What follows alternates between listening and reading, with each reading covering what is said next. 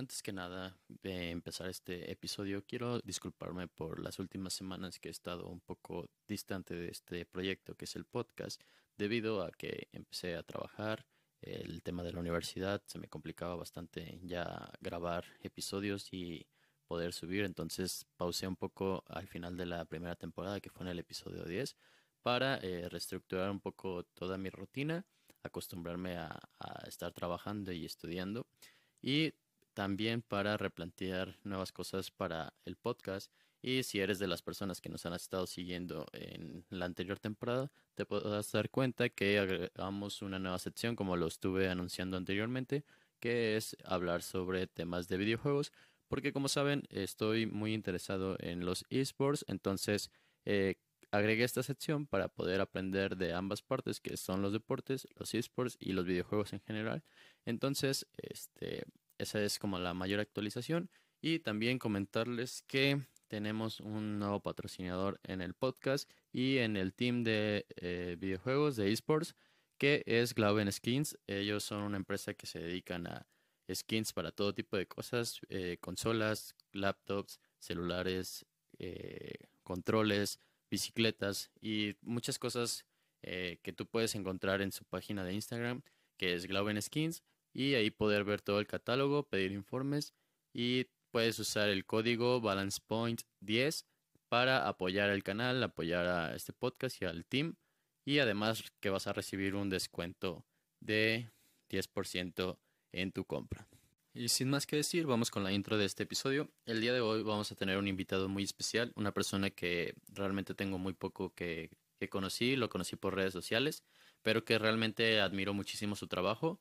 Uh, él es dueño de un team llamado Cruelty, que es un team de esports. Eh, se llama Jorge de la Flor. Realmente yo conocí primero su, su team, eh, lo seguía bastante en redes sociales, los veía en torneos y sinceramente es un equipo que, que tiene mucho que dar, mucho, mucho potencial y que es un equipo ganador. Por lo tanto, me, me, se presenta la oportunidad de conocer a Jorge en un directo. Entonces lo invité como, para grabar este podcast y la verdad es que él fue muy accesible para aceptar la invitación sin siquiera conocerme. Eh, así que vamos a hablar sobre ese tema eh, de esports, el cómo fue llevando y construyendo el Team Cruelty que realmente es una historia muy, muy interesante, con muchos aprendizajes, pero antes de platicarnos sobre, sobre el equipo, nos platica un poco de su vida, a lo que se dedica, de cómo él se fue introduciendo al tema de los videojuegos, al tema de los esports, hasta llegar al día de hoy que Team Cruelty es uno de los equipos más reconocidos en México y que tiene aún mucho camino por delante, mucho crecimiento y sé que en un futuro va a ser uno de los equipos más reconocidos a nivel nacional en México y a nivel Latinoamérica y por qué no pensar en un nivel internacional, ya que Jorge es una persona que, que es de admirar y estoy seguro que va a cumplir ese su gran objetivo y su sueño. Así que nada, los dejo con el episodio y espero les guste. Pues ahora sí, eh, ahorita ya estábamos platicando un poco para entrar en confianza, Jorge. Eh, realmente lo que estábamos platicando es, antes de, iniciar con este episodio, es que había pausado mucho este podcast por temas de trabajo, pero ahora sí, este, con todas las ganas a retomarlo con un invitado muy especial que, que tengo poco conociéndolo, pero que, que creo que puede aportar muchísimo a este podcast. Jorge de La Flor, ¿cómo estás? Bienvenido. Muy bien, muchas gracias, muchas gracias por invitarnos. Aquí andamos al 100. Y bueno, eh, esto es algo que normalmente siempre le digo a, todos mis invitados y eso es como que el primer paso a, que todas las personas, tanto yo y como los que nos escuchan, te puedan empezar a conocer, que es tres palabras que, que consideres te definen a ti como persona. A mí como persona, ok. Eh, una es eh, honesto, siempre, siempre me han considerado honesto y yo también me considero honesto. Eh, leal, por mucho, y responsable, 100% responsable. Ok. ¿Y en algún momento de tu, de tu vida tuviste que como forzarte a tener que aprender eso o siempre fue algo que, que desde niño lo tuviste? Fíjate, lo único que es, siempre me ha, o sea, bueno, como que se me dificultó más fue la responsabilidad. La, verdad, al principio, pues uno está chavo, quiere desmadre, quiere fiestas, quiere, este, pues vámonos acá de fiesta, vámonos allá de fiesta, vámonos con esta niña, ahora con esta, ahora con otra. O sea, pues de adolescente la verdad es que no, nunca tuve el sentido de responsabilidad. El sentido de responsabilidad me llegó hasta que tuve, bueno, no tuve, pero me enteré que estaba embarazado mi hijo, mi esposa. Okay. Este, ahí ya, ahí ya me puse las pilas 100% y desde el primer día chambear y, y estudiaba y chambeaba, o sea, todo el día fuera de la casa. Desde las, creo, 7 hasta las 9, 10 de la noche. Ahora sí que, que te tuviste que aplacar de alguna forma a fuerzas, ¿no? Pues me aplacaron. pero ahora sí que me imagino que en, estas en estas instancias, no sé cuántos años tenga tu hijo, tu hijo, pero pues ya este, totalmente orgulloso de, de, él, ¿no? Me imagino. Sí, no, claro, ahorita tiene, tiene seis años ya, eh, este, mi hijo acaba de cumplir en septiembre seis años, la verdad es que pues es una experiencia padrísima, digo, muchos ponen una balanza el, el es que cómo te casaste tan chavo, cómo tienes hijos tan chavo, pues son dos, son dos, este, dos caminos de la historia diferentes que los dos están padres y los dos se disfrutan, ¿no? uno, son, uno es más cansado que el otro, la, la verdad, pero fuera de lo cansado ya no, no, hay, no hay ningún problema. Ya, pues ahora sí que yo no te puedo decir eso porque todavía no llego a esa etapa, pero sí me imagino que, que al final cualquiera de las dos áreas o de los dos caminos es, es muy bonito. Sí, la verdad sí. Y bueno, ahora sí, para que las personas que nos escuchan, este, platícanos un poco a qué te dedicas o quién es Jorge de, de, La Flor. Ok, eh, yo, mira, yo tengo mi, mi, empresa, es un despacho jurídico. Okay. Eh, lo tengo con mis hermanos. Ah. Mis hermanos tengo, tengo tres hermanos. Uno me lleva, el, el, más chico me lleva ocho años, el otro 12 y el otro 16 años.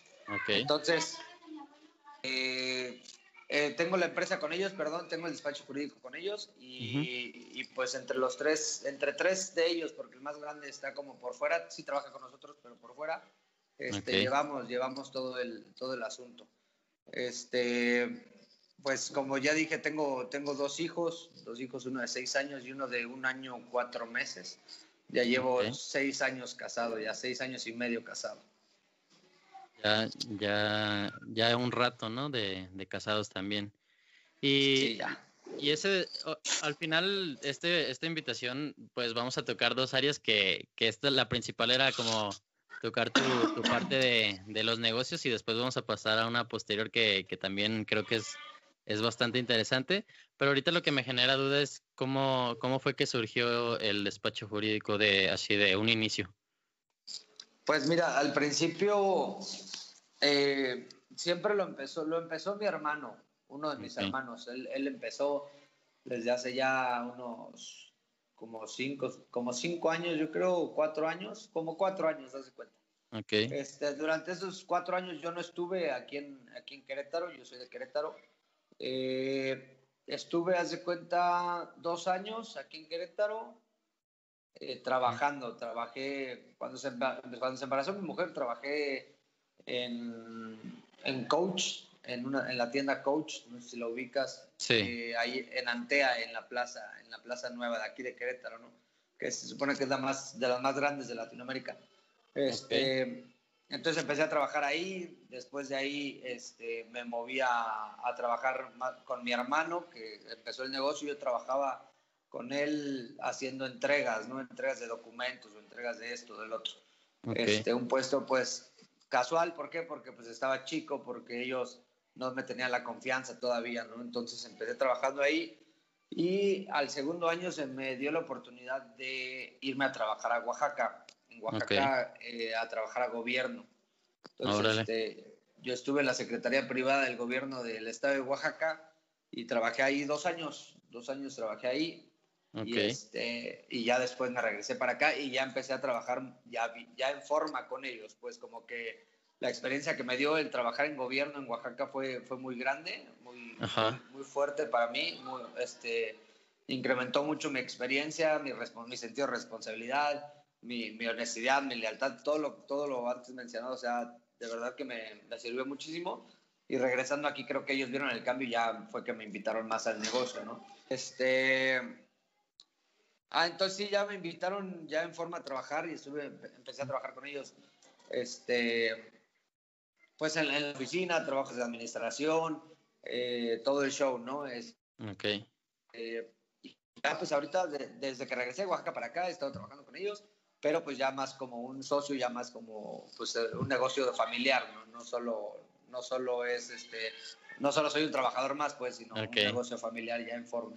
Tomando, lo, lo que me genera duda y antes de pasar como al, al, que ya te consideraron más como socio, antes, o sea, ya no tanto empleado, si te quedaras con un aprendizaje en tu, en tu tiempo en, en Oaxaca, como en el en, en, gobierno, ¿qué sería? O sea, un aprendizaje que tú digas, la verdad valió la pena únicamente por esto haber ido a, trabajar allá.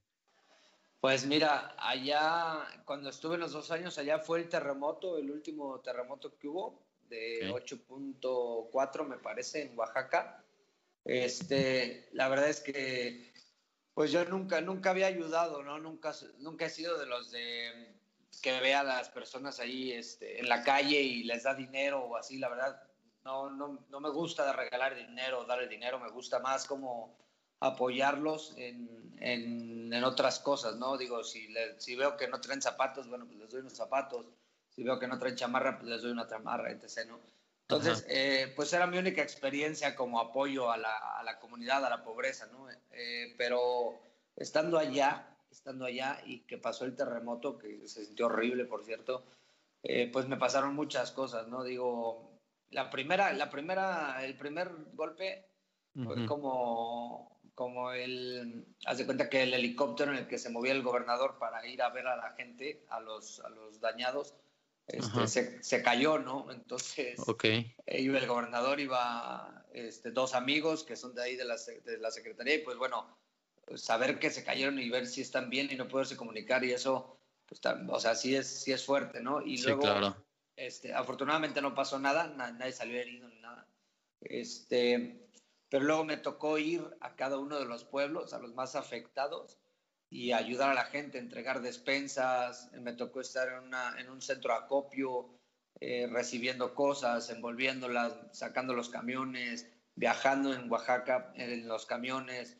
Este, eh, cuando iba a los pueblos, a los más dañados, ver, ver cómo estaban las casas así destruidas y la gente afuera, no sé, durmiendo en casas de campaña. Eso está, pero, o sea, se ve fuerte, fuerte, fuerte. Entonces, eh, valió muchísimo la pena porque es una experiencia, pues ahora sí, perdón la palabra, pero es una experiencia chingona, porque al final te das cuenta que, que, las cosas sí pasan, ¿no? Que, o sea, no porque lo veas en la tele no va a pasar, porque normalmente así pensamos que, no sé, yo por ejemplo, yo pensaba que veía las noticias, o bueno, yo pienso, porque lo sigo pensando, yo veo las noticias y, pura noticia mala, pura desgracia, puro robo, puro muerte, puro esto y lo otro, entonces no me gusta verla, ¿no? Este, pero ya que te das cuenta que vives algo así o que estás viendo lo que les pasó a las personas, pues sí es, sí es fuerte y sí te, sí te da como esa, como esa fuerza de decir, no, o sea, quiero ayudarles, quiero hacer algo, ¿qué hago? Este, pasamos a todas las casas, así caminamos, o sea, kilómetros y kilómetros así de, de los pueblos, este, porque no sé si sabías, pero Oaxaca tiene 572, creo, 572 este, municipios, ¿no? O sea, se cuenta que cada pueblito tiene su presidente municipal, güey. Ajá, Entonces, este, pues, pues visitar todos esos, esos pueblitos que a veces eh, muchos, muchos de ellos no tienen una manera de llegar en coche, sino era caminar. Claro. Este, pues está cansadísimo y son muchísimos kilómetros. Entonces, todo eso, yo creo que toda esa experiencia de, de ayudar, de ir, de ver, de conocer, de saber que sí pasan las cosas, todo eso, yo creo que es el mayor aprendizaje que he tenido hasta ahorita, la verdad. No, y la verdad es que al final son experiencias que, que marcan un antes y un después y que te, te hacen, a mi punto de vista, ser más humano, ¿no? O sea, el entender que, que estás vivo y que las personas que te rodean igual están vivas y, y, que gracias a ello puedes lograr tener como más empatía sobre muchísimas otras situaciones de que si no hubieras vivido esa, esa, esa situación, pues a lo mejor hubiera seguido de que a lo largo de tu vida, bueno, sí, pues pasan desastres naturales, pero a mí no me ha pasado nada, entonces no sé qué es. y, no tienes como que esa total empatía hacia, hacia las personas que en algún momento lo, lo pueden vivir, ¿no? Exactamente, y la verdad es que, digo, tú tienes tus cosas, tú tienes tu casa, tú tienes tus, tus muebles, tu comida, todo esto, pero, pero el ponerte como en la posición de ellos y, y, que pierdas toda tu casa y que pierdas, o sea, todo lo que por años construiste y te quedes en la nada, está, o sea, yo creo que se ha de sentir horrible, horrible. Entonces te ayuda a valorar, pues a valorar las cosas que tienes a pesar de todo, ¿no? A pesar de que, de que te salió porque te, te dieron unas comisiones bien fáciles de vender o lo que tú quieras, ¿no? De tu negocio, este, y me lo compré, pues no es solo lo compré ya, sino que valora que lo compraste, que te costó trabajo conseguirlo, ¿no? Sí, claro. Entonces, este, todo eso, valorar todas tus cosas también, la verdad. Y bueno, ahora sí, ya retomando la, la línea este, principal, regresas de, de, de, Oaxaca y ya hay un cambio bastante grande en tu persona, entonces tus hermanos mayores ya consideran ahora sí, pues, que seas parte de, del negocio familiar. ¿Y qué cambio consideras que hubo en cuanto a, a crecimiento personal o profesional una vez ya notaron eso distinto en ti? Eh, la, la, responsabilidad 100%, o sea, porque, bueno, la responsabilidad y, la puntualidad, porque eh, pues son dos puntos muy importantes en un trabajo que tienes que seguir eh, para poder crecer, ¿no? Mientras, o sea, no sé, y se lo digo a cualquier persona, mientras tú seas este, responsable y seas puntual con tus cosas, con tus trabajos, con tus horarios, con tu familia, con tus juegos, si quieres jugar, con lo que tú quieras, pero que seas responsable y puntual, eso hace la diferencia completamente. Eh, no sé si sepas, pero los japoneses se distinguen precisamente por eso, por la puntualidad que tienen, por la, porque ellos llegan hasta media hora antes para estar ahí, ¿no? Y sea el evento que sea. Entonces eso, eso es lo que hace mucha diferencia, la verdad. Ok. Sí, y de, al final que también eso es un punto del que vamos a hablar más adelante, ahorita que tocaste el tema de los videojuegos, como esa parte de, de, ser profesional, pero lo vamos a dejar un poco este, más adelante. Lo primero que, que, ya, que bien que tocaste el tema es cómo fue que diste los primeros pasos en los videojuegos, porque, bueno, las personas que quizás apenas te van a empezar a conocer, este, comentarles que, bueno, más bien coméntales tú que cómo estás adentro de, todo el tema de los videojuegos. Ok, eh, como, como todos yo creo, desde chavito empecé a jugar videojuegos. Eh, mi, mayor influencia en los videojuegos fue mi hermano, el que me lleva ocho años, el, de arribita de mí. Él siempre ha jugado, siempre le ha gustado también, ¿no? Pero nunca se adentró tanto por pues por cuestiones de trabajo igual se casó esto, el otro, entonces pues obviamente le das prioridad al trabajo y a seguir tu vida que pues a un videojuego, ¿no? Sí, claro. Entonces, eh, este, eh, me pasó ese gusto, me lo, me, lo, me lo pegó, ¿no?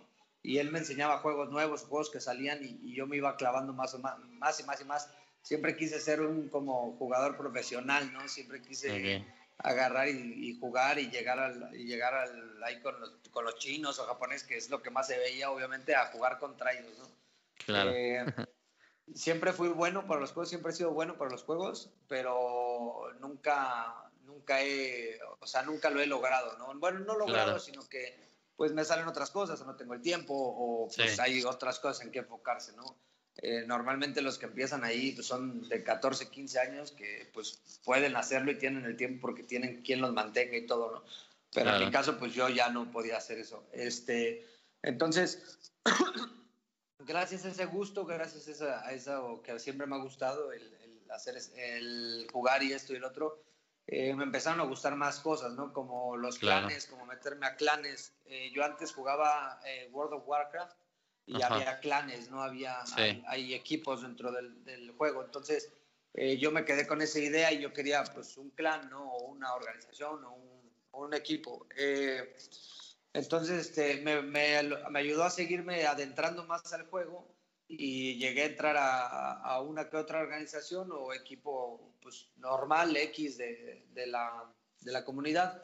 Y, este, y ahí fue que empecé yo a, a como darme cuenta de cómo era, cómo era el tema de los eSports, ¿no?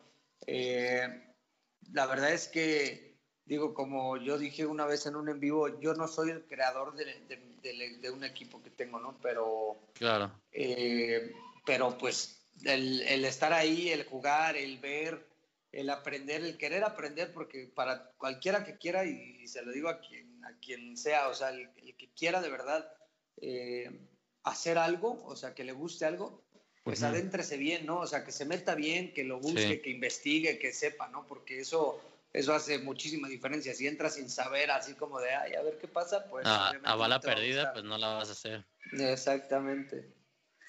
Entonces, este, sí, así fueron. Y retomando un poco a, para los, las personas que nos están escuchando y que quizás no, no saben, explícanos un poco, este, y además el tema de los clanes, o sea, en ese momento, ¿cómo se manejaba el, el hecho de adentrarse a un, a un clan? Ok, eh, en World of Warcraft es un juego, no me acuerdo la definición del juego, la verdad, no, no, nunca me he fijado en las definiciones de los juegos, ¿no? Pero porque tienen como abreviaturas, MMO, MMORPG, no, la verdad no yo sé. Estoy igual, yo estoy igual. Ajá, este, según yo es MMO, pero bueno, lo vamos a dejar, no sabemos, ¿no? Eh, haz de cuenta que World of Warcraft es un juego en el que existen varios roles, eh, eh, brujo, mago, guerrero, este, druida, este, hay caballero, caballero de la muerte, hay, o sea, diferentes, ¿no? Entonces, este, y hace cuenta que cada uno pues tiene sus diferentes roles. El guerrero puede, puede, no sé, este, aguantar los golpes, ¿no? De un jefe, el, y también puede pegar, ¿no? Y hacer daño por segundo, ¿no? Que es lo que busca.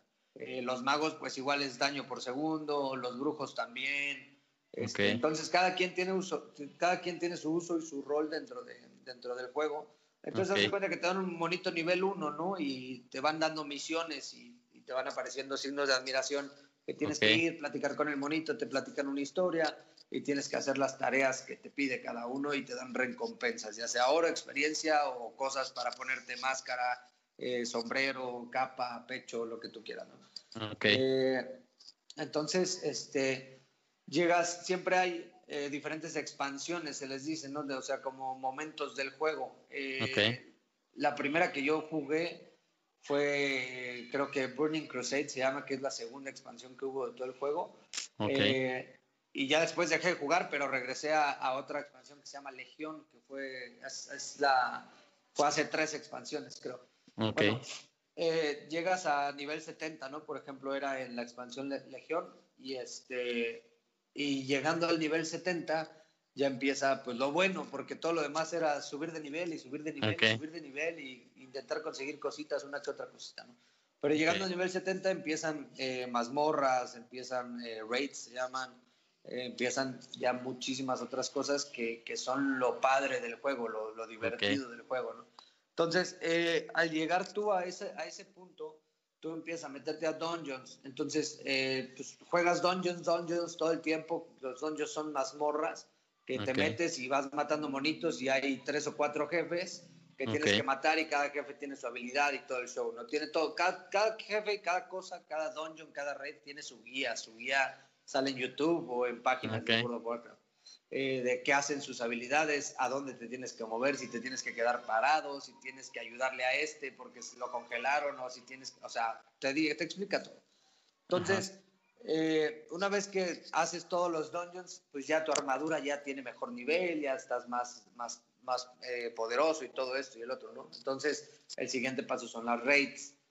Eh, ya las rates ya cambia la cosa, ya es algo más competitivo, ya es algo más eh, serio, ¿no? Ya no puede ser eh, las dungeons, porque las dungeons son cinco personas y con vos, pues igual y fácil, ¿no? Lo haces, te, acoplas y, te comunicas bien. Pero ya las raids ya son de 10 personas o de 25 personas. Entonces, este, eh, ya para eso ya tienes que buscar un clan, un clan, o sea, si ya te tienes, si ya te quieres meter competitivamente, realmente, o sea, realmente competitivo, eh, tienes que meterte un clan, ¿no? Y dentro del clan se llaman guilds ahí adentro del juego y cada guild pues no tiene un número de miembros límite, eh, no, no, les pagan, no, este, ¿cómo te puedo decir? No, no, no, o sea, el jefe, el líder no les regala cosas ni nada, o sea, todos tienen su, todo su rollo nada más es Puramente por pertenecer, ¿no? O sea, pertenecer al grupo. exactamente, por pertenecer a ese grupo, ¿no? Entonces hay grupos que, que, en realidad sí llegan a matar al máximo jefe porque cada expansión tiene un máximo jefe. este, y pues el que lo mate a, a ese jefe en el, en el, nivel más difícil, este, pues es el mejor, es el mejor clan de esa región, ¿no? De ese, porque hay diferentes munditos, hay muchísimos mundos, ¿no? En América puede haber 500 servidores, ¿no? Ya tú eliges uno. Entonces, de ese uno, de ese servidor, pues tú puedes ser el mejor de servidor eh, o, te dan un logro por ser el mejor de América o te dan un logro por ser el mejor del mundo si es que lo matas primero que todos. Entonces, eh, yo estuve en uno de, esos, de una de esas guilds, eh, yo fui el, el, el, brujo, el tercer mejor brujo del servidor en el que jugaba. Este, pero obviamente, pues, eh, o sea, no es, no es algo muy fácil que digamos, digo, es un juego muy complicado. Son, son como, en pantalla debes de tener unas 60 habilidades. O sea, tú, tú, tienes que saber dónde está cada habilidad, eh, arreglar tu teclado para meter cada habilidad, moverte con el mouse, este, que si va a caer una bola roja se marca antes de que caiga y tienes 0.5 segundos para moverte, o sea, no sé, diferentes cosas, ¿no? ¿Sabes, ¿Sabes qué me llamó la atención? O sea, que, que esto es algo que, que, nos íbamos a brincar si no nos regresábamos y se me hace súper interesante el saber que en ese juego llegaste tan lejos y me genera duda de que en esa etapa que era como tus inicios así de jugador, ¿qué aprendiste? Porque realmente a lo mejor para una persona que no lo ha vivido dice, ah, pues es un juego y, y ya pero no, o sea, me imagino que hasta llegar al nivel 70 era un logro, y porque era un parteaguas de las personas que sí llegaban y las personas que no. Pero tú todavía fuiste un, muchísimos pasos más hasta ser el considerado un tercer mejor brujo del servidor. ¿Qué aprendiste en esa, en esa etapa? No, la verdad es que ahí, o sea, ahí, como te digo, la responsabilidad y el por ejemplo, cada quien tenía que estudiar sus peleas, o sea, eh, ver las habilidades del jefe, qué hace cada jefe y qué tiene que estar haciendo cada jugador, porque el tanque, o sea, si el tanque está aquí y el jefe está aquí, entonces los que hacen daño tienen que estar acá atrás, ¿no? Y los que curan tienen que estar acá atrás. Entonces, cada vez que suelte una habilidad, pues se tienen que mover o intercambiar lugares, o el tanque voltea al mono y todos se tienen que voltear con él. Entonces, todas esas cosas, estudiarlas, aprendértelas, saber cuándo, cómo, este, cómo hacerlo y todo, mientras estás haciendo tú el daño, porque tú tienes, o sea, tú, tú como brujo o como mago, como DPS, o sea, como eh, guerrero, como lo que quieras, tiene que haber una rotación, o sea, cómo usar una habilidad después de la otra y que se activa este, un buff o una mejora que se te activó y tienes que usar esta otra habilidad. Entonces todas, todas esas rotaciones tú te las tienes que saber de memoria, obviamente, eh, porque eres un brujo, ¿no? O eres, un, eres una persona que está haciendo daño. Entonces debes de aprenderte para maximizar ese daño, ¿no? Eh, entonces, este, el, el, el estudiar las peleas, el saber cuándo moverte, el, estar escuchando exactamente los sonidos de que va a ser esto o el jefe va a ser esto o esto, el escuchar, por ejemplo, que si se muere un jugador, hay ciertos personajes que lo pueden revivir dentro de la batalla, ¿no? Porque normalmente no se puede revivir dentro de la batalla, hasta que termine la batalla se revive. Entonces, eh, escuchar que si se murió un tanque este, y te dicen tu nombre y revívelo, tienes que estar pero al tiro, cabrón. Si no, o sea, se mueren todos y es que vuelva a empezar la pelea. Entonces, eh, es, yo creo que esa parte de, del, estudiar la pelea, del, del como, ¿cómo se puede decir? Como esa responsabilidad de, de, buscar y estudiar exactamente lo que tienes que hacer para ser competitivo, esa parte fue lo es el mejor aprendizaje. Y me llama mucho la atención porque a mi punto de vista creo que podemos extraer una lección muy grande para las personas que nos vayan a escuchar que se dedican o quieren dedicarse a, ser jugadores profesional, que al final, independientemente de la actividad que te dediques, y en este caso ser jugador profesional de videojuegos, debes de entender a detalle todas las variantes que tiene tu videojuego, como en este caso meterte realmente a estudiar, porque de pura habilidad a lo mejor te va a dar, pero esa gran diferencia o ese gran diferenciador va a ser de estudiar y entender tu, tu juego completamente, ¿no? Sí, claro, si tú quieres, si tú quieres ser un jugador realmente competitivo, tienes, no puedes jugar por jugar, eso déjaselo a los casuales, o sea, si quieres ser un, un, real, un jugador realmente competitivo, tienes que estudiar, tienes que estudiar todo el juego, cómo se maneja cada cosa, cuáles son las metas, porque la, o sea, las bueno, las metas es como lo más poderoso del, del juego en el momento. Este, cómo, o sea, es como estudiar cada una de las variantes, las tienes que estudiar perfectamente para que tú puedas dar un buen desempeño o el desempeño que se necesita para poder llegar a, a, ser un jugador competitivo realmente. Totalmente de acuerdo. Y ahora sí, regresando a, a, la parte que nos, que nos estabas empezando a platicar sobre que tú eres dueño de un equipo, pero que no fuiste el fundador. ¿Cómo, cómo fue eso? Platícanos. Exacto. Eh, pues mira, yo, yo dejé de jugar World of Warcraft por irme a Fortnite, ¿no? Eh, en Fortnite, este, ¿en qué estamos? Nos contabas que dejaste eh, Fortnite, digo, dejaste, este, te cambiaste de juego por Fortnite y empezaste a jugar, pues, por mero gusto y empezaste, en esa parte te quedaste, que estabas apenas empezando con ah, Fortnite. ok. Sí, eh, empecé con Fortnite, yo empecé a jugar, eh, jugar nada más por jugar, me gustaba mucho el juego, yo, yo me había cansado un poco de, de estar tan, tan presionado este, con, con, con, lo de World of Warcraft, porque, o sea, sí eran exigentes, ¿no? ¿Te das cuenta que la, la, última vez que me salí de World of Warcraft y me puse a jugar Fortnite fue porque estos chavos te pedían que tenías que subir tu collar, ¿no? Tu collarcito a nivel 10. Y para subir ese collarcito a nivel 10, que era lo nuevo en la expansión, este, tenías que jugar, o sea, 6, 7 horas al día farmear, buscar, eh, que tuviera suerte, porque es de suerte que te caigan las cosas, etc., ¿no? Entonces, ellos, me, ellos te, te, dicen, haz de cuenta que los líderes te, te, decían, tienes hasta el día 15 y era, haz de cuenta, este, 9, ¿no? Y tienes, o sea, tienes 6 días para llegar al nivel 10 de tu collar. Si no eres el nivel 10, no vas, no vas a entrar, ¿eh? No vas a hacer el raid con nosotros. Entonces, pues, o sea, si es, si es presión, ¿no? Si es como, sí, totalmente. y ya había que hacerlo y esto. Y la verdad es que ganarte un puesto como titular en esos juegos está muy difícil. Muy Entonces, eh, eh, empecé a jugar nada más por jugar porque pues era algo divertido, yo me divertía, empecé pues como a aprender a construir, a disparar, todo esto. Este, y me empezó a, gustar mucho más, entonces me metí de lleno, ¿no? Entonces, este, yo empecé a jugar, pues igual por jugar y de repente en una publicación de no sé quién o en Instagram, no me acuerdo la verdad dónde vi, este, que iba a haber un torneo, un torneo de, de Team Guacamole se llamaba, ¿no? El Team Guacamole. Eh, ese torneo era organizado por ellos, por los de Team Guacamole, y estuvieron anunciando que pues también eran como estilo pruebas para ver tu nivel y pues si te la rifabas, pues obviamente este, pues, ibas a entrar, ibas a entrar ¿no? Entonces, eh, yo lo jugué y gané el torneo. Ok.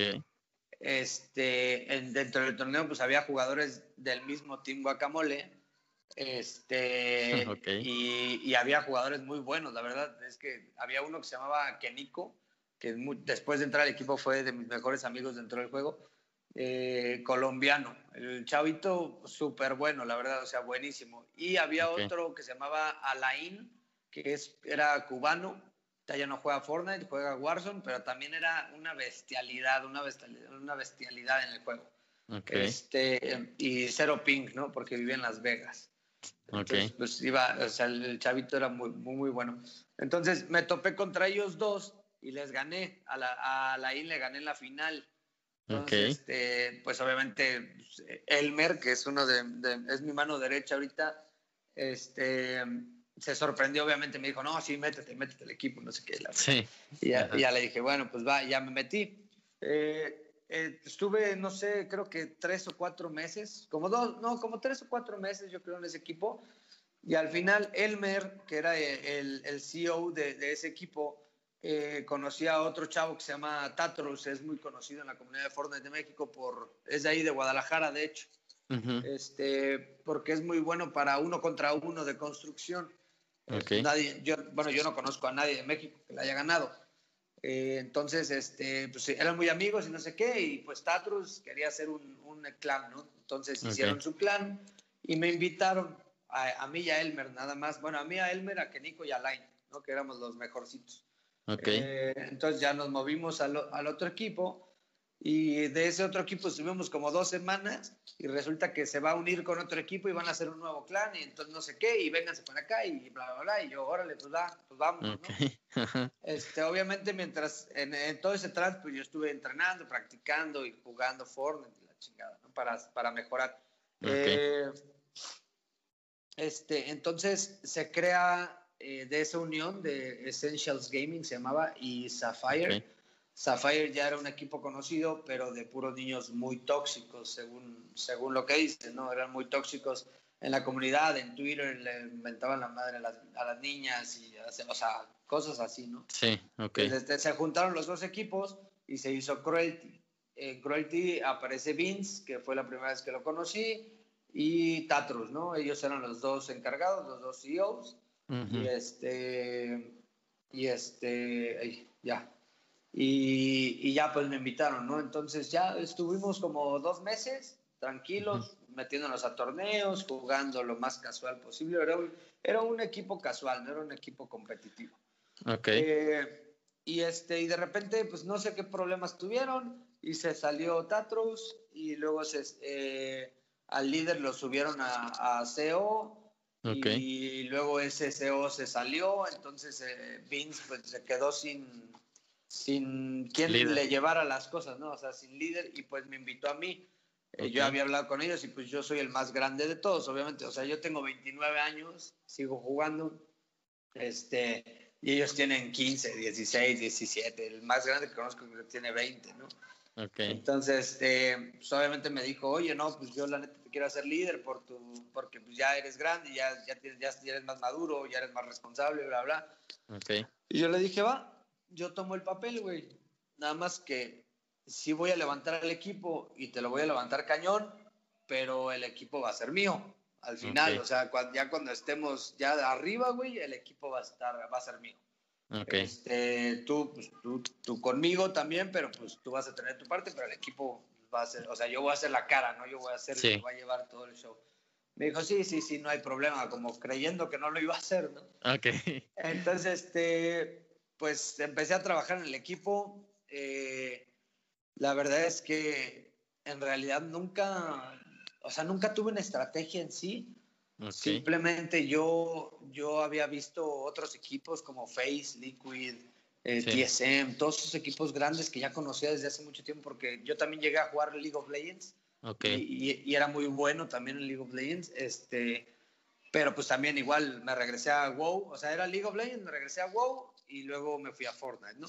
Okay. Eh, entonces, este, resulta que este, empiezo a trabajar con, con, los jugadores que ya teníamos y, y, empiezo a ver que eran tóxicos, ¿no? Y primera regla que dije, el que sea tóxico se va, ¿no? Entonces empiezan y de repente uno toxiquea y órale, sácate.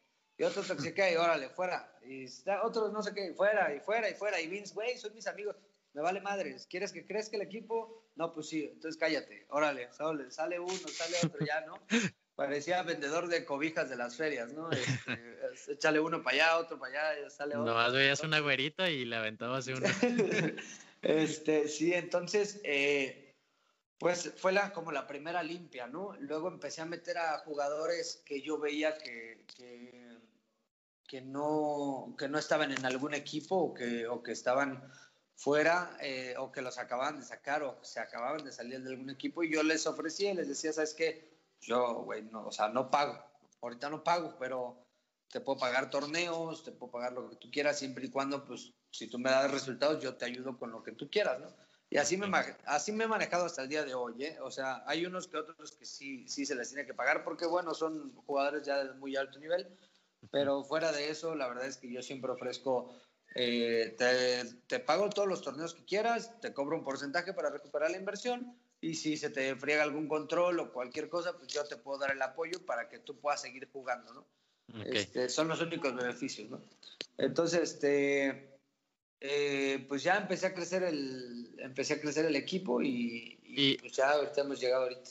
Y antes de que sigas, este, creo que eso es, o, sea, a lo que te platicaba hace rato, que yo soy este entrenador de fútbol. ¿Crees que esa decisión, y aunque te haya dicho Vince, este, el de, oye, son mis amigos, eh, creo que ahí podemos sacar una muy buena lección para todas las personas que, dirijan equipos, grupos de personas. Eh, ¿Te arrepientes o crees que hiciste mal en ese momento de haber sacado personas a pesar de que fueran amigos de Vince o incluso tuyos? No, la verdad no. O sea, yo, la verdad es que yo he sacado jugadores muy buenos, pero si son tóxicos no los quiero. La neta no, no, no me gusta, pues. Claro. Y ahí es donde, a mi punto de vista, y es lo que siempre he manejado con todos mis equipos en donde he estado, que, que siempre se debe priorizar los valores antes del talento, porque puede ser muy bueno, pero si eres tóxico o eres mala persona, pues nada, al final vas a terminar desmadrando al equipo en lugar de sumando. Exactamente, pues es que pues toda la vida ha sido así, ¿no, güey? O sea, en la escuela yo, por ejemplo, yo jugaba muy bien fútbol, que llegué a, llegué, me llegaron a invitar a una segunda división, este, y pues lo primero que te dicen es, ¿cómo vas en la escuela, no? O sea, Sí, claro. O sea, lo primero que te dicen es, ¿cómo vas en la escuela? Necesito calificaciones y esto y el otro. Y igual con las becas, pues es lo mismo, ¿no? O sea, sí, claro. tienes que tener buenas calificaciones a fuerzas. ¿Y por qué? Porque demuestra los valores que tengas, qué tipo de persona eres, si eres una persona bien, si eres inteligente o no, si esto el otro. Entonces, sí es muy importante que, que sean unas buenas personas, ¿no? A pesar, o sea, obviamente todos tenemos nuestros errores, ¿no? Yo puedo ser, yo, yo puedo ser muy explosivo, o puedo empezar a gritarte groserías y me haces enojar o cualquier cosa, ¿no? Pero, pero al final lo que tengo que hacer lo hago bien y lo hago como se debe de ser, ¿no? Eh, y yo soy una buena persona, entonces se puede seguir adelante. Claro, totalmente. Y entonces nos sigues platicando que el, em, el, equipo empieza a tener ya un crecimiento este, llamativo. Sí, sí empieza a tener un crecimiento llamativo porque empiezo a meter a jugadores eh, que, que, no, que no son tóxicos, que son conocidos, o sea, muy conocidos por otros jugadores, que son buenos, que tienen buen nivel, empezamos a ganar torneos y empezamos a subir mucho el nivel. Entonces, este, ahí, así, así empezamos. Y ahí es uno de los, de hecho, los temas que, que me, me llamaba la atención cuando escuché tú en vivo, sobre cómo tú haces tu, o, o, sea, tienes una política de fichajes o cómo haces tu, pues en el fútbol es el scouting, no sé si también se le llame este scouting en el momento de, de los videojuegos, que cómo haces para buscar jugadores o, o cómo es tu metodología para, para llegar al jugador indicado. Eh, ok, este, no tengo una metodología como tal. Eh, la verdad es que Digo, yo, o sea, muchas veces, sí, la mayoría me encargo yo de los fichajes, ¿no? Pero yo, por ejemplo, yo me voy a lo grande, güey. O sea, si, yo, si yo veo un equipo que la rompió en una liga súper importante a nivel Latinoamérica y me meto a su página y tiene 100 seguidores, yo les mando un mensaje. O sea, yo agarro y les digo, oye, ¿sabes qué? La neta me interesa tu roster, quiero que esté en mi organización, mi organización pues ya está, ya está crecida, ya está grande, ya va, ya va por un camino muy adelante del tuyo, no por hacer menos, ¿no? Pero ya voy más adelante, ¿no? Claro. Entonces sí me gustaría que, que, formaran parte de nosotros, que fueran parte de nosotros, pero pues seguimos tus reglas, yo no tengo problema siempre y cuando sea con mi nombre. Claro. Entonces, este, la, mayoría, la mayoría es así. Eh, yo veo un equipo o a una persona que, que, no sé, queda top 6 o top 7 del mundo de Fortnite, por ejemplo, de la FNCS, ¿no? Supongamos, y, y, obviamente voy y si lo veo free agent, pues le voy a mandar mensaje, ¿no? Si yo le ofrezco y si me acepta el trato, adelante, y si no, bueno, pues nos vemos, ¿no? Este, nunca ofrezco de más, eh, nunca ofrezco de menos, este, eh, las únicas veces que yo he usado herramientas así tan drásticas, gastar dinero o algo así, es en, momentos de emergencia, ¿no? De, de, que ya no tengo de otra. Ok. Y, o sea, este, antes de, no sé si sucede antes, pero el team empieza a tener un crecimiento y en tu en vivo llegaste a comentar que, que sí hubo como dos momentos difíciles en el equipo, que fueron dos caídas. No sé si, si entendí mal en ese momento o si realmente fueron dos casi caídas que, que fueron importantes en el equipo.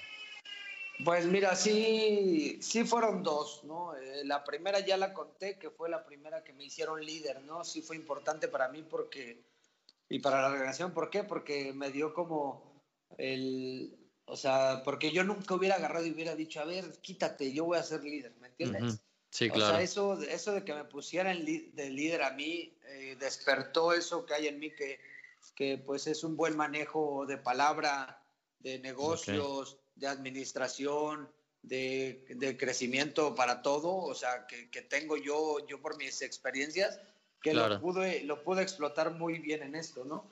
Este, entonces, esa fue una. Y la segunda, eh, este, ya, ya, estábamos en, de los mejores de México. Eh, yo creo que nos estábamos tirando con. Nos estábamos peleando ahí con Divinity eh, que era de los mejores equipos de, México gracias a, a Dubs. este, entonces, vamos a un torneo de a un torneo presencial, damos una muy buena presentación, no ganamos ni nada, pero solo llevamos un dúo, ¿no? Cuando los demás equipos llevaban dos o tres o tal vez cuatro dúos, ¿no? Okay. Entonces, este, damos una muy buena presentación y después de eso este, surgen problemas entre un aseo que era parte de nosotros y Vince, ¿no? Y surgen ahí unos, unos como malentendidos, yo, yo lo veo como malentendidos, yo me enteré de las dos partes y, fueron malentendidos que, bueno, pues ella no quiso escuchar y como pues, muy orgullosa, pues, pues dijo, no, yo no, yo no quiero regresar y pues digo, no, no quiero estar aquí, no quiero trabajar aquí con él y yo me voy, ¿no? Entonces eh, se fue y ella era la que me llevaba pues absolutamente todo de Fortnite, ¿no? De, de, mi división más importante porque para mí es la más importante por más que nada por su fandom, ¿no? Porque tiene mucho fandom y, y, la verdad nos ayuda mucho. Sí. Este, entonces eh, yo en ese momento pues no tenía tiempo, yo estaba trabajando en la oficina, eh, de hecho trabajaba en la oficina con, con, con, otro chavo y hace cuenta que el otro chavo se va, entonces el que se encarga de todo pues, soy yo. Entonces, obviamente todo el día estaba ocupado, no podía ni tocar el celular, entonces yo agarré y les dije, ¿sabes qué? Tengo que cerrar la división un buen rato, o sea, no sé cuánto, o sea, lo voy a cerrar un rato, no sé cuánto, la verdad.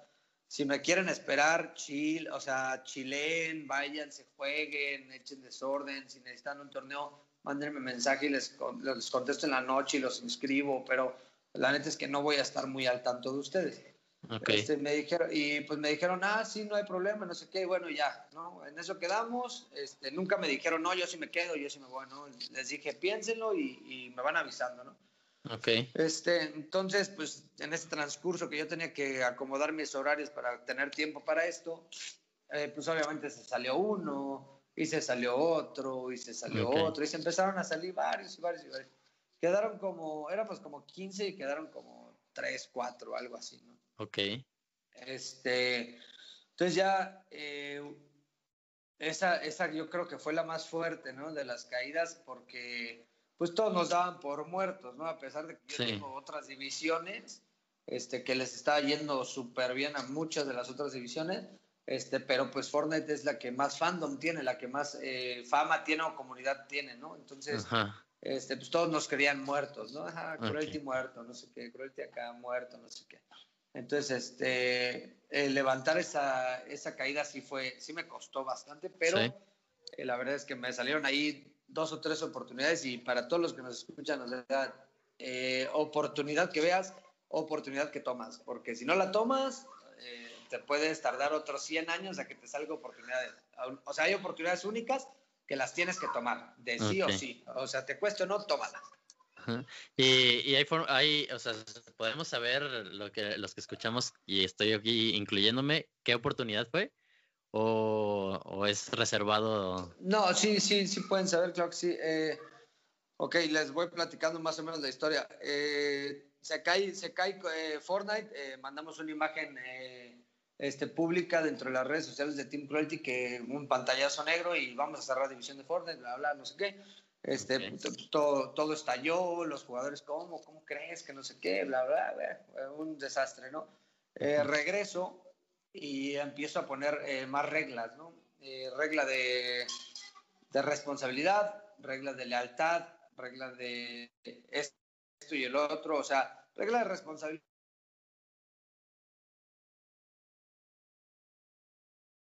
Este, entonces puse reglas, ¿no? Eh, reglas más estrictas, más profesionalismo, eh, más esto, más el otro. Entonces yo empecé a meter, eh, hice una, una, dinámica de reclutamiento, muchos mandaron sus videos, mandé a hacer un cuestionario para que lo respondieran, para que subieran su video, analicé cada uno de los videos de los jugadores, les preguntaba cosas, cómo empezaste, cómo juegas, qué, sabes qué es el Game Sense sabes cómo rotar, sabes cómo esto, cosas que yo ya había aprendido en base a experiencia, en base a convivir con coach o con jugadores buenos, ¿no? Eh, entonces, este, de ahí me empecé a guiar y sí metí dos o tres jugadores con el reclutamiento, pero pues nada del otro mundo, ¿no? Nada como estar checando tú dónde está el nivel y irlos a buscar, ¿no? Que es muy diferente.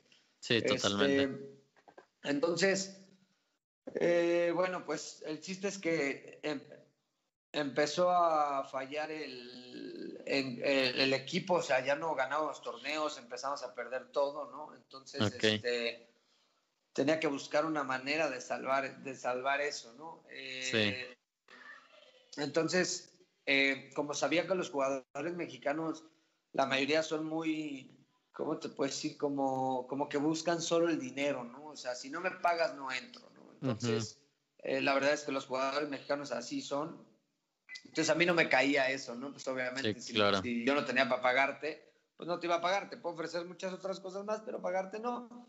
Eh, y pues no aceptaba, ¿no? Porque igual creían que, que, pues, estaba muerto.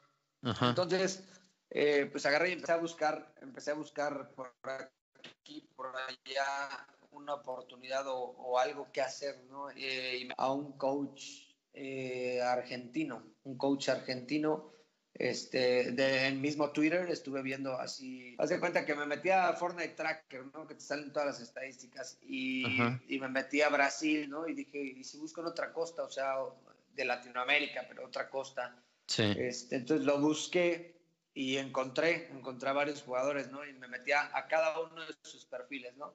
Top 1, buscaba su perfil, top 2, top 3, top 4, bla, bla. Bueno, llegó el punto en que en ese top 10, eh, ¿no? Eh, me encontré a, un jugadorazo, ¿no? Y dije, ah, güey, qué pedo. Entonces vi su descripción, la biografía y me salía eh, mi, mi, coach principal y tal güey, ¿no? este, entonces me metí a ese tal güey y resulta que ese tal coach manejaba unos 4 o 5 jugadores top de Brasil. Eh, la mayoría free agents. Entonces eh, vi una oportunidad ahí de hablarle al coach y decirle, oye, ¿sabes qué? Eh, te tengo una propuesta, quiero trabajar con usted, te tengo una propuesta, necesito ver qué, qué podemos hacer, ¿no? Este, y me contestó, me contestó y me dijo, claro que sí, vamos a platicarlo. nos metimos a Discord y bueno, le platiqué qué quería hacer, ¿no? Yo quería eh, jalarlo a él como coach, pero que se, se trajera a sus jugadores que, que, él traía, que él estaba coachando, ¿no? ¿Por qué? Porque uno de ellos es Fishy L2R2, que es un jugador eh, argentino que juega en la región Brasil. Okay. Eh, y, en una FNCS llegó al top 2, ¿no? Ganando 17.500 dólares, ¿no? Este, entonces, le dije, quiero que te vengas, eh, con jugadores, dame un, hazme un y ya lo platicamos. Ok. Eh, entonces, bueno, vi la oportunidad con él, ya me dio el presupuesto y era, eran arriba de mil eh, mensuales. Entonces, este, pues bueno, me puse a trabajar, a buscar un inversionista. Afortunadamente, afortunadamente conseguí, empezamos a trabajar con ellos. Eh, al presentarlos quise hacer todas las cosas diferentes, quise hacer eh, eh, como cosas que le gustaran más a la comunidad para jalar más gente, para que vieran que revivimos, ¿no? que no, estábamos muertos y que íbamos a seguir arriba. Eh, entonces, pues la verdad es que sí, la entrada de ellos sí me empezó a levantar de nuevo por mucho. Ok. Va, no, pues al final, y fíjate que, o sea, sí es una oportunidad que, que que estaba ahí, pero que tú buscaste, o sea, no fue realmente que te cayó, o sea, tú estuviste buscando la forma de, de hacer las cosas de distinta manera y al final encontraste, pues ahora sí que esa gran oportunidad. Y, creo que lo que podemos rescatar de esa parte es que nunca te quedes con los brazos cruzados y siempre puedes ir más allá de, del lugar donde estás, por así decirlo. En este caso, pues si te hubieras quedado a lo mejor únicamente en México, te hubieras conformado con lo que... No, y no digo que sea malo, o sea, quizás son las cosas distintas de hacerse aquí en México a hacerse en Brasil, Argentina, y creo que eso es lo que se puede, lo, que se puede rescatar de, de esta parte de, de, la historia, que nunca te conformes y siempre ve por más. Y, Exactamente. Y antes de pasar a... Y el que... Bueno, ah, perdón. Ajá, sí, sí, te escucho. Ah, que, que un, un, dicho para todos los que nos estén escuchando, el, el ese, ese creo que es inventado por mí, ¿no? Pero el que busca encuentra, ¿eh? O sea, si, si, tú le buscas, te lo juro que vas a encontrar lo que estás buscando, ¿eh? pero búscale bien. Sí, y no te conformes con lo primero. Eh, lo, lo, lo, que me llamó la atención es de que empezaste a definir reglas y a ser un poco más estricto.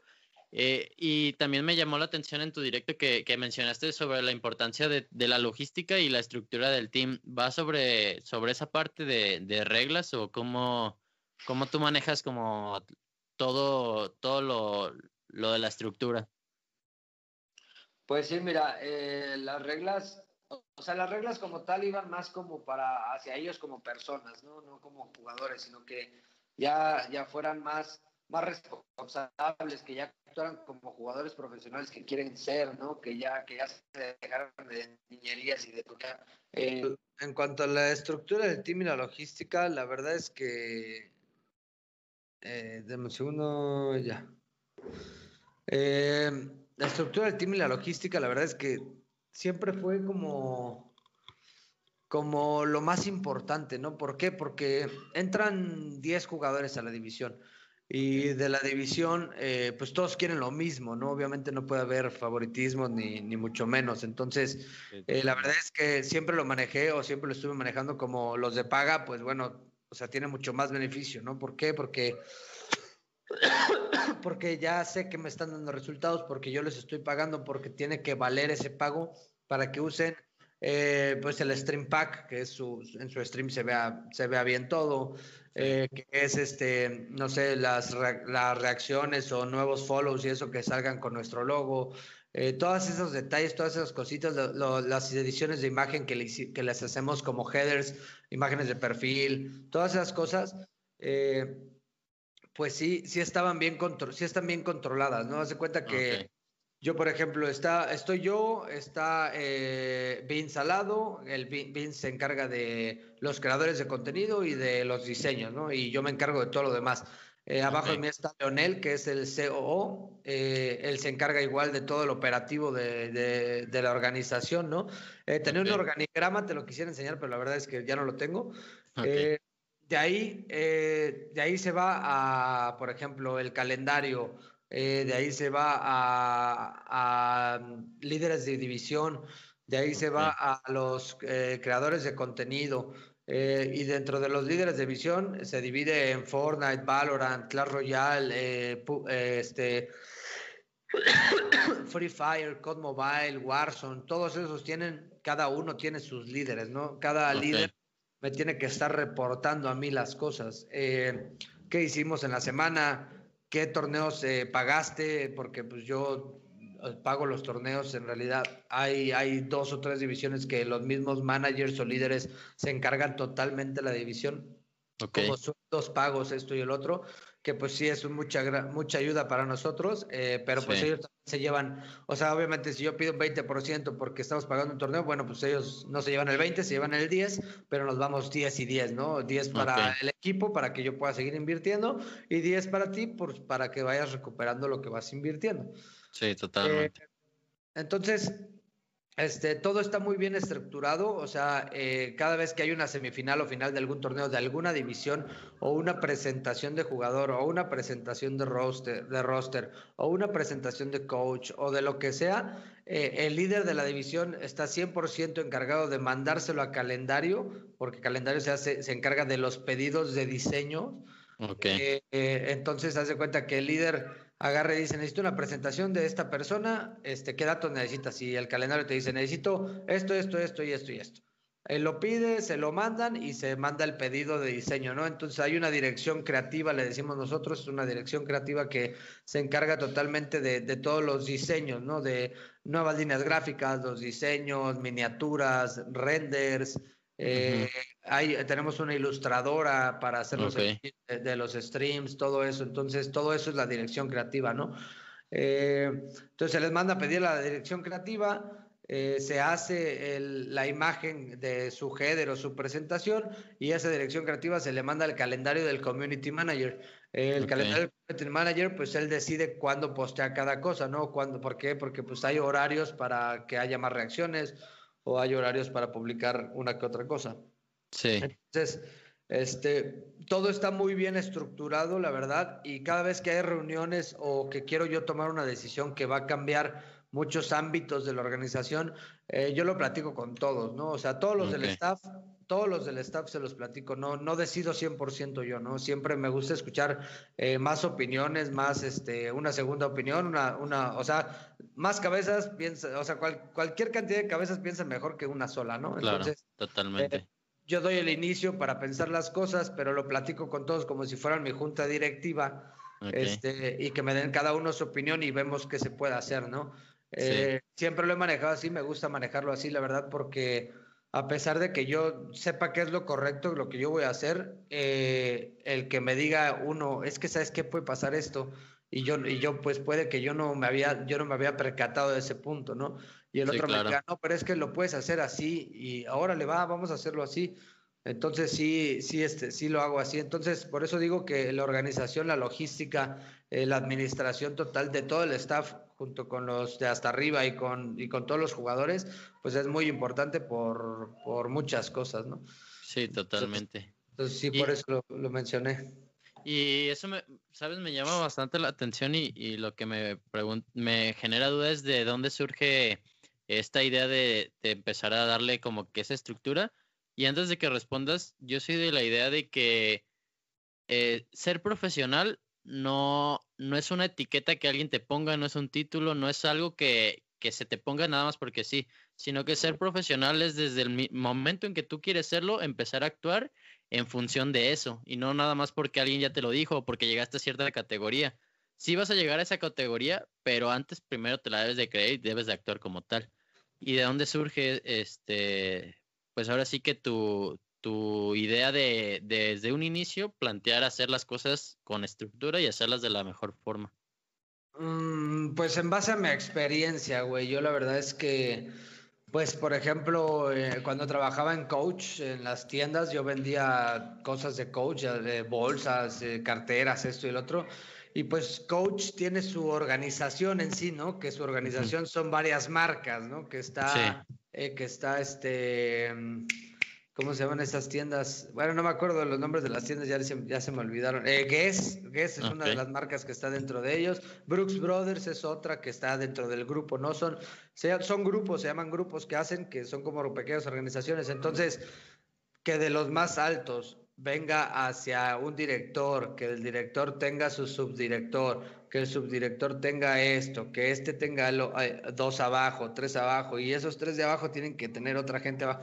Una pirámide, güey, o sea, me basé totalmente en las pirámides. Siempre tiene que haber uno arriba que controle todo y que decida todo, junto con otro abajo que, que sea pues casi casi lo mismo y luego ese de abajo tenga sus otros tres y empezar a delegar, ¿no? La verdad yo eh, siempre he sabido y siempre he dicho que, que, delegando, o sea, lo mejor que puedes hacer es delegar, ¿no? Para que no, no hagas tú todo y tú no tengas todo en la cabeza porque pues vas a reventar y no la vas a armar en nada, ¿no? Se te va a caer esto y se te va a caer el otro y se te va a caer esto. Entonces, eh, sí, me, me, basé totalmente en, en la manera de trabajar de, pues en los lugares que he trabajado, pues coach, eh, el gobierno, gobierno de Oaxaca, pues es un claro ejemplo, o sea, tiene que haber siempre un Siempre uno arriba y, una estructura, una estructura, pero o sea, enorme hacia abajo para que funcionen las cosas. Entonces, de eso me basé, de, lo que, de mi, de mi, experiencia y los trabajos en los que he estado.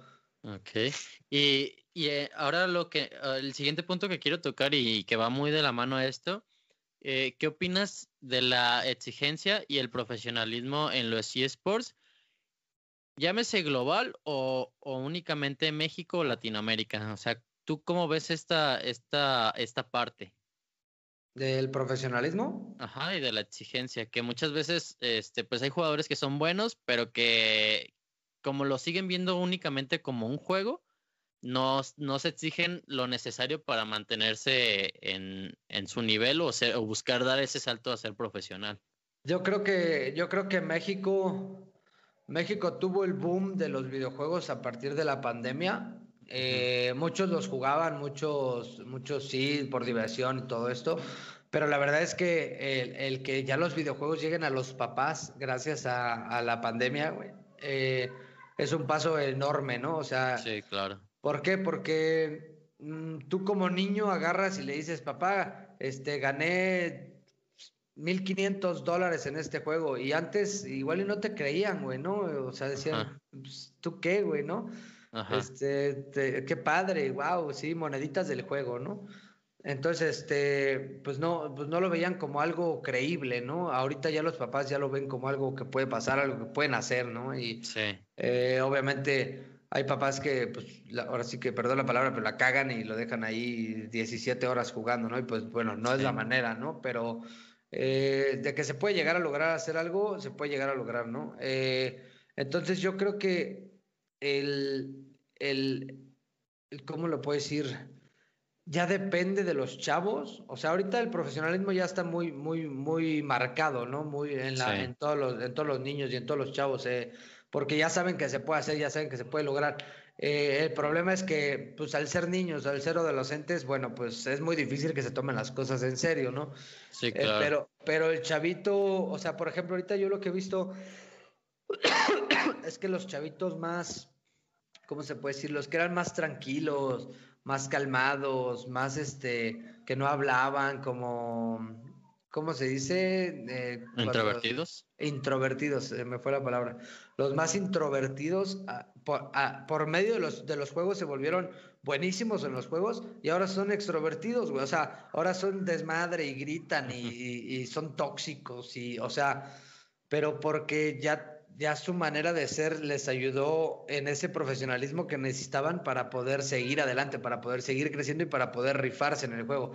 Porque la verdad es que sí necesitas mucha habilidad, pero no todo es habilidad. O sea, yo, yo te lo digo, yo no soy eh, el más hábil de todo el planeta, pero mentalmente y, con mi IQ y conociendo el juego, yo puedo llegar a ser mucho más de lo que ellos hacen. ¿eh? O sea, si yo, si yo pudiera jugar todo el día, si yo pudiera jugar eh, y entrenar y practicar y como lo hacía antes en World of Warcraft, yo te lo juro que yo estaría sacando dinero, ¿eh? aunque sean 200, 400 dólares, pero lo saco. Ok.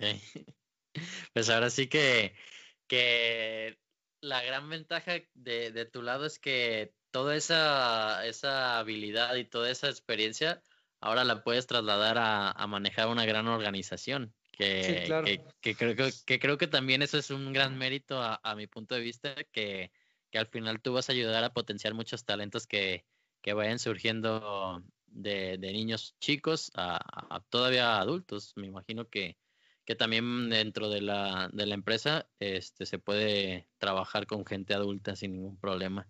Y de hecho eso nos lleva a, ya casi terminar. Nos quedan cuatro preguntas. La, las tres últimas son un poco más genéricas que siempre digo a todos mis invitados, pero la última enfocada más a, al episodio de hoy es ¿cómo ves a Team Cruelty en cinco años?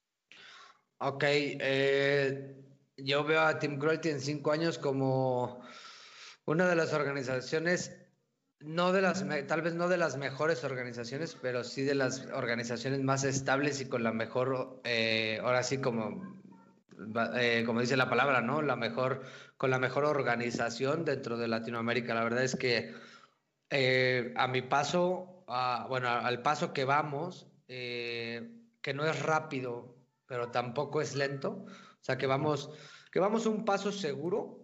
Yo creo que es, es, es, algo que demuestra estabilidad, ¿no? consistencia, eh, digo, perdón, constancia. Este, Entonces yo creo que lo veo como el equipo más, aunque sea constante, de Latinoamérica. Tal vez no el mejor, pero sí el más constante, ¿no? Porque, ¿por qué digo que no el mejor? Porque la verdad es que tener a los mejores jugadores es fácil, ¿no? Tú le sueltas 60 mil pesos y vienen contigo. El problema es eh, el, que se queden, el que se enamoren de la organización, de cómo se trabaja, de cómo es el dueño, de cómo es el CEO, de cómo es el, jefe de ellos o de cómo es el líder. Todo eso, que todo, todo esa que sea un ambiente que, ellos, que a ellos les guste, que a ellos les caiga bien, que ellos disfruten, ¿no? Entonces, eh, yo creo que eso es lo que va a generar eh, esa constancia de nosotros como organización. Entonces, en cinco años sí me veo, la verdad, como el equipo más constante de Latinoamérica al menos. Ok, y bueno, voy a agregar una, una más en esa parte. ¿Qué le dirías a, una, a, una, a un team que apenas está iniciando o quizás a un jugador que apenas está adentrándose al, al, buscar ser profesional en los esports? Ok, a una organización le diría que primero estructuren todo, ¿no? Que no simplemente digan, ajá, voy a hacer una organización, tengo 100 mil pesos para gastarlos, este, voy a comprar esto y voy a comprar a este jugador y voy a pagarle a este staff y voy a hacer esto. Y así no son las cosas. O sea, eh, tienes 100 mil pesos, güey, o sea, aprovechalos, eh, úsalos lo mejor que puedas. Genera estrategias de cómo vas a hacer tú las cosas, ¿no? De qué puede pasar si haces esto, pero, eh, y si vas a hacer esto, o sea, si vas a hacer esto, ¿qué va a pasar, no? No, pues si, me, si es positivo, pues qué padre. Y si es negativo, pues me puede pasar esto. Entonces, ¿sabes qué? Mejor no, vámonos por otro lado.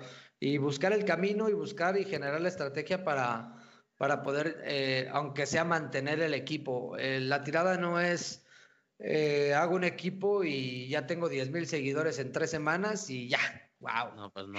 El mejor equipo. no, la verdad no. Yo, mi organización nunca hemos pagado por, publicidad dentro de las redes sociales para generar seguidores.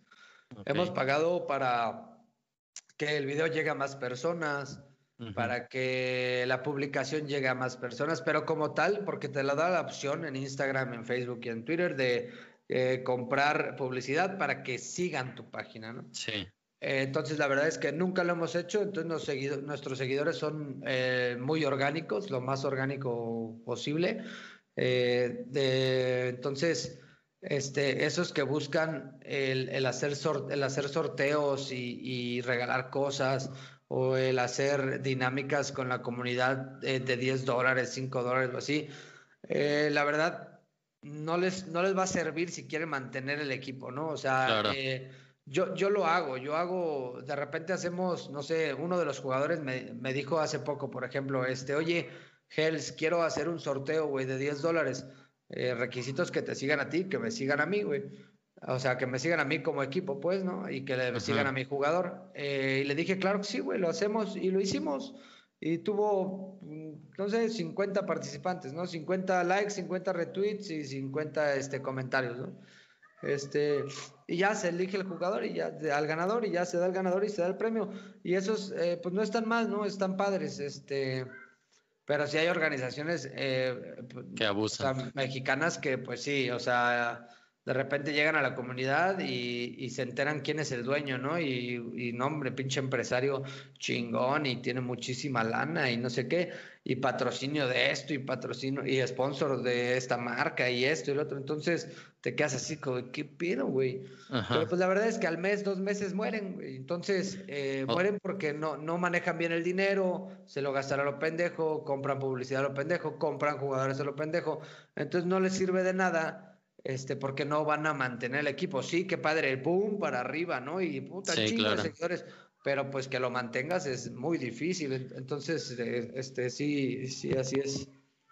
Sí, al final los fans realmente pues están ahí por tu por interés de los productos que estás este, regalando, estás ofreciendo y al final cuando las cosas vayan mal, nos vemos, aquí ya no hay varo, pues ya no, ¿a qué me quedo? Y eso es también la importancia de, de, que lo que tú dices, lo más orgánico posible, porque al final pues son personas reales, no nada más dinero. Y ahora sí vamos a pasar a las tres últimas que ya son este, más específicas. El primero es, ¿qué aprendizaje escribirías en un libro? Ok. Mm. No sé, yo creo que siempre, siempre perseguir tu sueño, o sea, porque, ah, bueno, siempre perseguir tu sueño, pero sin, sin, dejar a un lado lo que, lo que realmente tienes que hacer, ¿no? O sea, seguir tu línea, pero perseguir tu sueño al mismo tiempo, la verdad es que es algo muy difícil, muy, muy pocas personas lo van a poder hacer, eh, a menos que de verdad se lo propongan, ¿no? Eh, yo, yo estoy persiguiendo un sueño que es, eh, o sea, no, no, como tal mi sueño, que sería ser jugador profesional ¿no? de videojuegos, pero sí, sí, sí puedo llegar a tener una organización profesional de videojuegos, ¿no? Entonces, estoy persiguiendo mi sueño, pero sin dejar a un lado mi familia, mi trabajo, mi estabilidad. Eso es eso es súper importante. Tienen que tener una estabilidad, porque si ustedes están bien, eh, todo su entorno, todo, toda su responsabilidad va a estar bien. Si ustedes están mal, todo lo que los rodea y todos los que dependen de ti, pues van a estar mal. Entonces, primero, primero suena un poquito egoísta, la verdad, pero primero tú, para que tú puedas dar a los demás, ¿no? Entonces, eh, eso, yo creo que ese, eso escribiría. sí, totalmente de acuerdo. Al final es, por ejemplo, o sea, tienes un vaso, si lo llenas hasta que se derrame, le vas a poder dar a las demás personas. Pero si tu vaso está casi seco, pues ¿qué le vas a poder aportar a, todos los demás? Entonces primero llena tu vaso y después ya llena el de los demás, ¿no? Exactamente. Y los, la siguiente es, ¿qué le dirías a Jorge de 20 años? Más bien del rango de 17 a 20 años. ¿Por qué esto? Porque siento que es como en, en el punto donde estás entrando en una etapa, no sé, universitaria, que va a depender muchas cosas de tu vida. Entonces, me gusta como manejar ese rango de, edad, de 17 a 20. ¿Qué le diría? ¿Tiene que ser una frase o simplemente algo que le diría, no? Si me lo topara. Eh, pues no sé, si me lo topara, yo creo que a, esa edad, si me topara a mí mismo a esa edad, yo creo que le diría, le daría un zape y le diría, güey, ponte las pilas, o sea, de verdad ponte las pilas, sé más responsable, échale ganas, persigue tus sueños, haz lo que quieras, pero, o sea, ponte las pilas, güey, o sea, deja de salirte de la línea y, siempre ve por tu línea. Ok, muy buena. y el último es una recomendación de libro, película, serie o cualquier cosa que, te gustaría recomendarle a las personas que, que nos están escuchando. De libros, la verdad es que. En general puede ser de cualquier cosa que. puede ser libro, serie o película. O videojuego o lo que sea. Ah, ok, ok, ok, ok. Eh, yo creo que de, de, una serie. De una serie. Espérame, déjame acuerdo el nombre. Eh, se llama Designated Survivor. Ok, ¿de qué, ¿de qué trata? Danos un poco de una pizquita. Designated Survivor es, eh, es, una, es una serie en la cual se este, hace cuenta que en Estados Unidos tienen un sobreviviente asignado, se dice, ¿no? Es, eh, bueno, traducido. Eh, ese sobreviviente asignado es en dado caso que todos los del, los del Senado, todos los presidentes, o sea, el presidente, el vicepresidente, todos se llegaran a morir eh, tú eres el sobreviviente designado para ser presidente, ¿no? Entonces, este, pues dicho y hecho, el primer episodio de eso pasa, se mueren todos y a él lo asignan presidente. Pero pues él era, eh, creo que director de Hacienda, se puede decir, como aquí en México. Entonces, pues de presidente, pues no sabes, o sea, no sabe ni una pizca, ¿no? Ok. Este, entonces, él, él, él se vuelve presidente y paso a paso va aprendiendo a ser presidente, güey. Entonces, yo creo que es algo que, que demuestra que el, el, salirte de tu zona de confort, la neta no es malo, o sea, es, es, es, lo mejor que te puede pasar porque, porque pues aprendes cosas nuevas, eh, vas, vas, vas viendo las cosas de otra manera. Digo, a mí me pasó en Oaxaca, o sea, no creas que yo llegué o sea, yo vendía ropa, güey, o yo vendía bolsas de coach, yo no llegué a, yo llegué al estado de Oaxaca como secretario privado a aprender, güey, o sea, en realidad no, no sabía muchas cosas. Eh, y conforme fui ahí estando y viendo y aprendiendo y escuchando y pidiendo consejos y preguntando y esto y el otro, pues o sea, logré quedarme dos años, ¿no? Entonces, eh, la verdad es que esa serie me, me late muchísimo. entonces, entonces va a salir en las recomendaciones de, del mes de, de noviembre, de los episodios que tengamos en este mes. Y con eso doy concluido el episodio del día de hoy. Realmente creo que este, aún hay muchísimas cosas que se te puede aprender, Jorge, pero para no alargarnos, quizás en algún futuro para saber actualizaciones del Team Cruelty vamos a, tener un segundo episodio. Pero, pues nada, agradecerte tu, tu aceptación y aceptación sin conocerme. Realmente que sepan los que nos escuchan que es la primera vez que hablamos directamente. Así que totalmente agradecido. Sí, no pasa nada. Muchísimas gracias a ti por la invitación. La verdad es que yo siempre estoy dispuesto a nuevos proyectos o nuevas cosas que, que me inviten y que puedas formar parte. La verdad, digo, yo nunca había hecho un podcast tampoco, no creas que, que ya tengo experiencia en eso. Eh, este, pero sí se me, se me puede dar, ¿no? Siempre y cuando yo esté hablando, eh, pues como quiero hablar y como me quiero expresar, expresar. Y la neta es que está padre y es una, me llevo una bonita experiencia aquí con el podcast. Ok, va.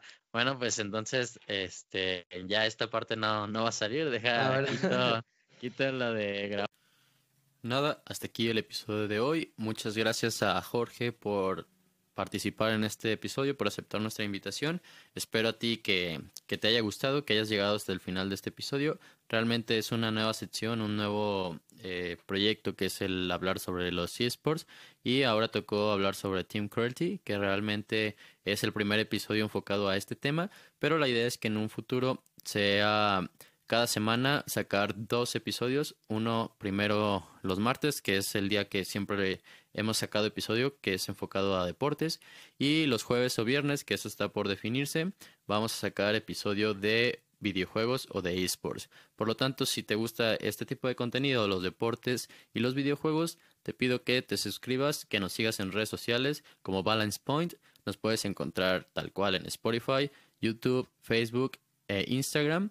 Entonces valoraríamos bastante tu, apoyo, que te suscribas, que comentes, que compartas y que nos ayudes a crecer poco a poco este podcast para llegar a más personas y al final crecer de una mejor forma porque realmente es un tema que me apasiona bastante y que me gusta compartir y además he aprendido bastante. Entonces, si tengo su apoyo, me ayudaría bastante a seguir motivado y a seguir creciendo en todo esto del mundo de los podcasts. Así que nada, agradecer que hayas llegado hasta aquí. Te mando un fuerte abrazo y espero tengas un excelente día.